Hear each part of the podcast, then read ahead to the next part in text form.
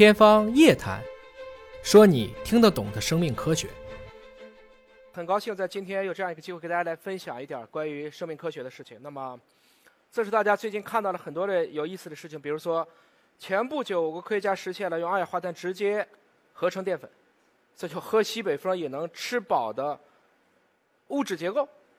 啊，这确实这是一个事情。当然，今天它要解决它的效率和转化率，包括经济成本的问题。那前不久呢，又有一个很有意思的事情，我们把一个猪腰子给人换上了。那有一天说，我们是不是有可能换一个猪脑？二师兄是不是会有更大的用途？这些可不可能给人类的未来的再生医学，可不可能给我们目前短缺的这些受体，啊，供体来提供一个更多的机会？要知道，我们现在的人源化抗体也是很多是在小指身上所表达出来的，这就是科技。那么一项科技。从真正实现应用是一个艰难和缓慢的过程。呃，那借用哈佛商业评论的这句话：当成千上万的新技术都涌来的时候，科技的飓风可能就会主宰一个商业的沉浮。当然，我们如果把思绪拉回到一百多年前，一九零零年提出了量子力学的普朗克讲了一句话，叫“科学真理的真理”，也被称为普朗克科学定律。这是个悲哀的定律。一个新的科学真理取得胜利，并不是让他的反对者看到真理的光明，而是通过这些反对者最终死去，熟悉他们的新一代成长起来。所以，我们也终究可能会成为一个反对者。我现在天天要提醒自己，不要成为阻碍科技创新的那个瓶塞儿。所以，如果你不能有足够长的时间去回顾历史，即我所谓的“不谋全局者不足谋一域，不谋万事者不足谋一时”，我们就会变成。魏格纳的大陆漂移学说为什么会 OK 呢？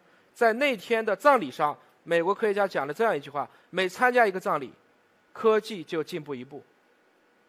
所以我们说，今天很多的一些技术，其实它都是在一个漫长的人类和社会的互相动作当中，才逐渐让这个新的技术走到了世人的面前。就像 mRNA 疫苗，如果没有新冠疫情，我敢确保这个疫苗再过十年、二十年。可能都上不了市，我可以无穷的让你评估它的安全性。所以我今天给大家讲的题目叫做“基因基因未来以来”。我想先测验一下在座各位的生物学素质，大家看看是不是知道这几个命题。第一个命题：我们人类和苍蝇的基因相似度是多少？说没关系，错。我们有百分之三十九的基因是共享的。我有时经常会开玩笑，当你打苍蝇的时候，心里要默念：这是我几亿年前的有着共同祖先的老祖宗。第二个问题，中国今天的人均寿命是七十六岁，那么四九年这个数字是多少？三十九岁，也就是说，我们比建国之初的人已经整整多活了一倍了。我们应该更有信心来让自己的生活能够变得更加的从容、更加的有趣。第三个问题，都是微生物，新冠病毒和人类的细胞大小差多少倍？十万倍？一百万倍？对不起，超过一千万倍。甚至如果和人类最大的细胞人的卵子去比，它们的体积差别是十亿倍。兄弟们，只用可见光和七十微米的视网膜去识别这个世界是悲哀的。你看不到微生物，但不等于它没有病毒和细胞的差别，结果这么大。最后一个问题，我们的心脏，如果你没有心动过速或过缓，那么一生要跳多少次？超过三十亿次。按照八十亿的寿命，那你说我怎么还得心脏病呢？是因为你不按说明书用的时间太长了。所以我们还是要很好的去保护好我们的器官，希望他们都能很好的为你去服役。那么我们今天身处在历史的什么位置呢？这是创世纪，但是亚当的这只手今天已经变成了双螺旋。如果我们把人类社会总结一下，你看二七年的索尔维会议，那么这个里面有特别多的科学家，爱因斯坦呐、居里夫人呐、洛伦兹、普朗克、波尔啊等等，他们都提供了特别多的一些。能让我们知道的，决定了上一个世纪的曼哈顿原子弹计划呀、阿波罗登月计划呀、后面的 GPS 等等，都来自于这场论战。那如果说对生命世纪来讲，什么事情是我们觉得最值得纪念的回忆？我相信历史终究会记住1999年的人类基因组计划的第五次战略会议。要记住，这里面有一个中国人了，华大基因的创始人杨焕明。然后是来自于美国、法国、日本、德国和英国的科学家。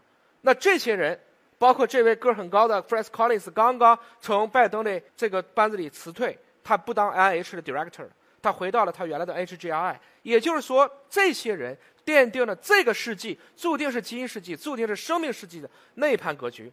那同样的，如果我们回顾整个芯片的发展史，或者说半导体的发展史，这是硅谷，这是仙童公司的八叛徒，他们创造了无数个公司，就是在那个之后，从贝尔实验室里开始分拆，有了摩尔定律，我们又根据香农定理又产生了 Intel，大家巴拉巴拉就走到了今天。那如果说在中国去看基因行业，我们敢说，华大基因的确就是中国基因行业之根。这些公司，这些兄弟姐妹们，这些我们今天在生态上看到的活跃玩家，他们可能都是我的前同事。一个行业，一个生态，就此就起下了。但是遇到问题的时候，我还是想说：天下武功出少林。如果在科学上，在科技上不能够提前布局，不能够坚持，你是没有办法在产业上去实现弯道超车或者久久为功的。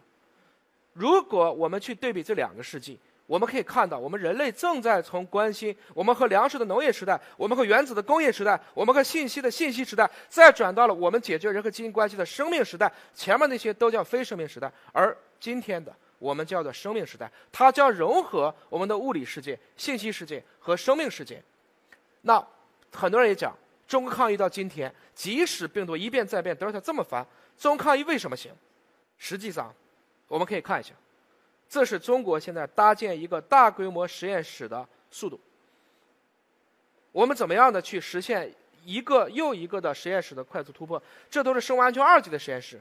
这样的实验室，大家可以看这个我们右上角的这个标。我们在全世界各地都以这样的快装的方式，几乎可以在几个小时之内就创造出一个可以日检测达到几百万人通量的一个生物安全的一个实验室。香港太平、香港中山，这是深圳去年的疫情，这是亚的斯亚贝巴埃塞俄比亚，这是阿曼的马斯喀特，中国去年的青岛、石家庄、哈尔滨、埃塞俄比亚机场、深圳机场啊，深圳基因库、深圳龙岗、广州番禺、巴布亚新几内亚、中国南京、沙特利亚德机场，已经装了一百八十个舱，也就是说，我们用这样的方式。来不断的把中国的从原来强大的制造业转向了服务业，以一个快速的创新的模式来实现了这一些。那么，这是在去年在香港抗疫的过程中，我们和国家队联手，一起在香港的中山实验室去搭建了一个一天可以减一百万，我们叫火眼实验室。大家看一下，现在的时间是晚上九点，我们提前把地面铺整好，然后做一个双层的气膜。然后用高压的高效的气泵开始进行打气，打一个舱的时间是大约五十分钟，但是你可以去并联。这是半夜的两点，九点开始的三点，OK，到早上四点的时候，也就是说前后只用了七个小时，这些舱就好了。同步调试设备搬进去，我们就开干了。这就是千里驰援，克日极简。所以中国抗疫为什么强？其实大家都是在中国强大的制造业发挥了一些组合式的创新，才使得我们有机会去驰援全世界。